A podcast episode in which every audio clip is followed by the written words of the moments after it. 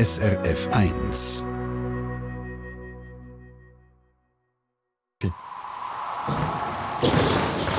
SRF 1 Wetterfrage. Ja, im Sommer haben sie ein bisschen Seltenheitswert gehabt. Man hat wenig im Himmel gesehen. Wolken. Jetzt kann man sie wieder häufiger beobachten und man sieht ja so viele verschiedene Formen und Strukturen im Himmel. Die einen oder anderen haben sich sicher auch schon gefragt, wie, wie die verschiedenen Wolken eigentlich heissen, wie man sie bestimmt. Schließlich will man ja bei den Vögeln, bei den Pflanzen auch wissen, wie sie heissen und was es ist. Warum nicht also auch bei den Wolken? Mir zugeschaut ist, Meteorologin Daniela Schmucki. Daniela, sag schnell, wenn du raus was siehst du im Moment für Wolken? Ja, jetzt sehe ich ganz viele Altocumulusfelder und ja, wenn ich aus dem anderen Fenster raus schaue, sehe ich noch ein paar Zirren. Gut, das ist jetzt noch Fremdsprache für mich. Aber sag mal ganz grundsätzlich, du hast ja jeden Tag mit Wolken zu tun. Kennst du alle Wolken? Ja, die meisten schon, aber bei weitem nicht ganz alle, weil es gibt so viele verschiedene Arten, Unterarten und Spezialformen.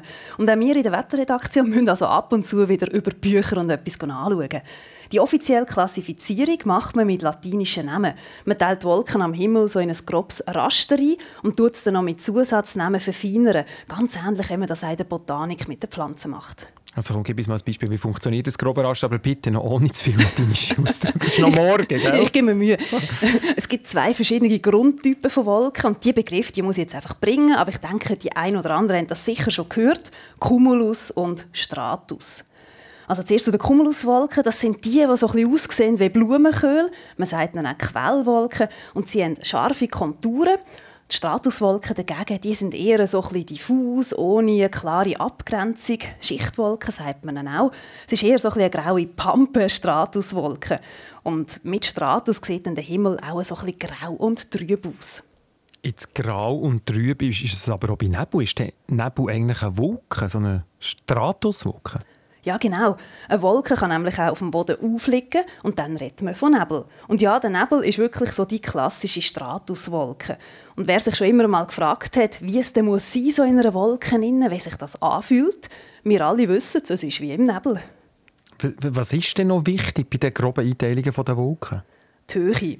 Man tut so grob die Wetterschicht in drei Stockwerke einteilen. Man redet von den tiefen Wolken, von den mittelhohen Wolken und von den hohen Wolken. Und weil es ganz oben in der Wetterschicht ja sehr kalt ist, haben wir dort nur noch Wolken aus Eisteilen. Und diesen Eiskristallwolken sagt man Zirren oder eine Schleierwolke, weil sie eben so dünn sind. Also, man kann mal zusammenfassen, nach ein paar Minuten von der Daniela. Ähm, typ Quellwolken sind Cumuluswolken, graue Pampe heisst Stratus und die ganz hohen, feinen Wolken sind Zirren. Ja, und wenn jetzt noch einen bringen darf, dann hätten wir also die wichtigsten zusammen. Ein latinischer? Ein latinischer. Also gut, bringen. Sie sind halt alle latinisch. Nimbo. Nimbo ist noch sehr wichtig, weil wenn eine Wolke einen Niederschlag dabei hat, dann kommt noch ein Nimbo dazu. Nimbosus heißt auf Latinisch regenbringend. Und so gibt es den klassischen Nimbostratus. Das ist so die typische Regenwolke, die, die in den letzten Monaten Seltenheitswert bei uns. Und dann gibt es aber auch Gewitterwolken, das ist der Cumulonimbus. Und die Cumulonimbuswolke, die hat ja manchmal das Mess nicht so, die bringt manchmal dann auch zu viel des Guten an Wasser in kurzer Zeit. Das haben wir diesen Sommer auch in gewissen Regionen müssen erleben aber jetzt mit diesen Namen, also Cumulus, Stratus, Cirrus für die hohen, feinen Wolken und Nimbus für Wolken mit Regen, haben wir eigentlich schon die meisten Grundtypen zusammen. Aber es gibt noch ganz, ganz, ganz viele Unterarten. Jetzt hast du mir gesagt, der Föhnfisch sei so eine Unterart. der Name sagt es, wahrscheinlich eine Wolke bei Föhn. Wie, sieht so ein Föhnfisch aus? Ja, der ist so linsenförmig, so ein eine dünne Wolke. Von oben ist sie manchmal eben auch so ein rund. Und manchmal erinnert dann die Form von der Seite an einen Fisch oder von oben an einen runden Fisch. Aber so Föhnfisch gibt es übrigens nicht nur bei Föhnlagen. Sie entstehen nämlich, wenn sie der Höhe stark windet. Also es kann sie durchaus auch bei Westwind geben. Es braucht nicht nur Föhn dazu. Und für alle Latinfans, der Fachname vom Föhnfisch, das ist Lenticularis, Linsenwolke. Gut, danke vielmals. Hätten wir das auch noch geklärt. Bleiben wir noch schnell bei den Tieren. Es gibt auch noch Quallenwolken. Ja, das haben sicher die einen oder anderen auch schon gesehen. Das sind so kleine Wölkchen, die unten dran noch eine Struktur haben. Und das sieht dann ein bisschen aus wie Tentakel von einer Qualle, die unten raushängen. Und die Tentakel, das ist nichts anderes als ein Niederschlag, der aus der Wolke geht, aber weiter unten wieder verdunstet. Und ich bin so frech und sage jetzt auch noch den Fachnamen für so ja. Regen- oder Schneefallstreifen. Ja, dann muss sie Virga werden. Virga, gut.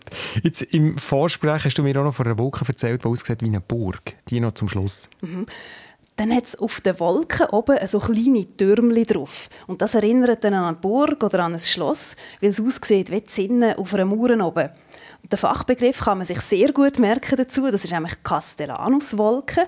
Und mit der Castellanuswolke kann man übrigens recht bluffen. Also wenn man die im Sommer am Morgen am Himmel sieht, dann heißt das, dass es mit großer Wahrscheinlichkeit später am Tag kommt gewittern.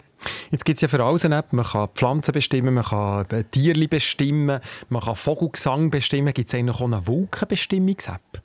Ja, es gibt noch etwas viel Besseres. Wir haben auf unserer SRF Meteo App einen kleinen Wolkenatlas, wo man alles kann nachlesen kann und wo man ein bisschen üben kann, Wolken bestimmen. Oder auf der Homepage findet man das natürlich auch bei SRF Meteo.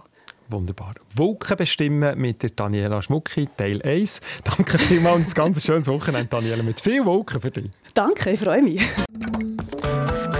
Eine Sendung von SRF1. Mehr Informationen und Podcasts auf srf1.ch.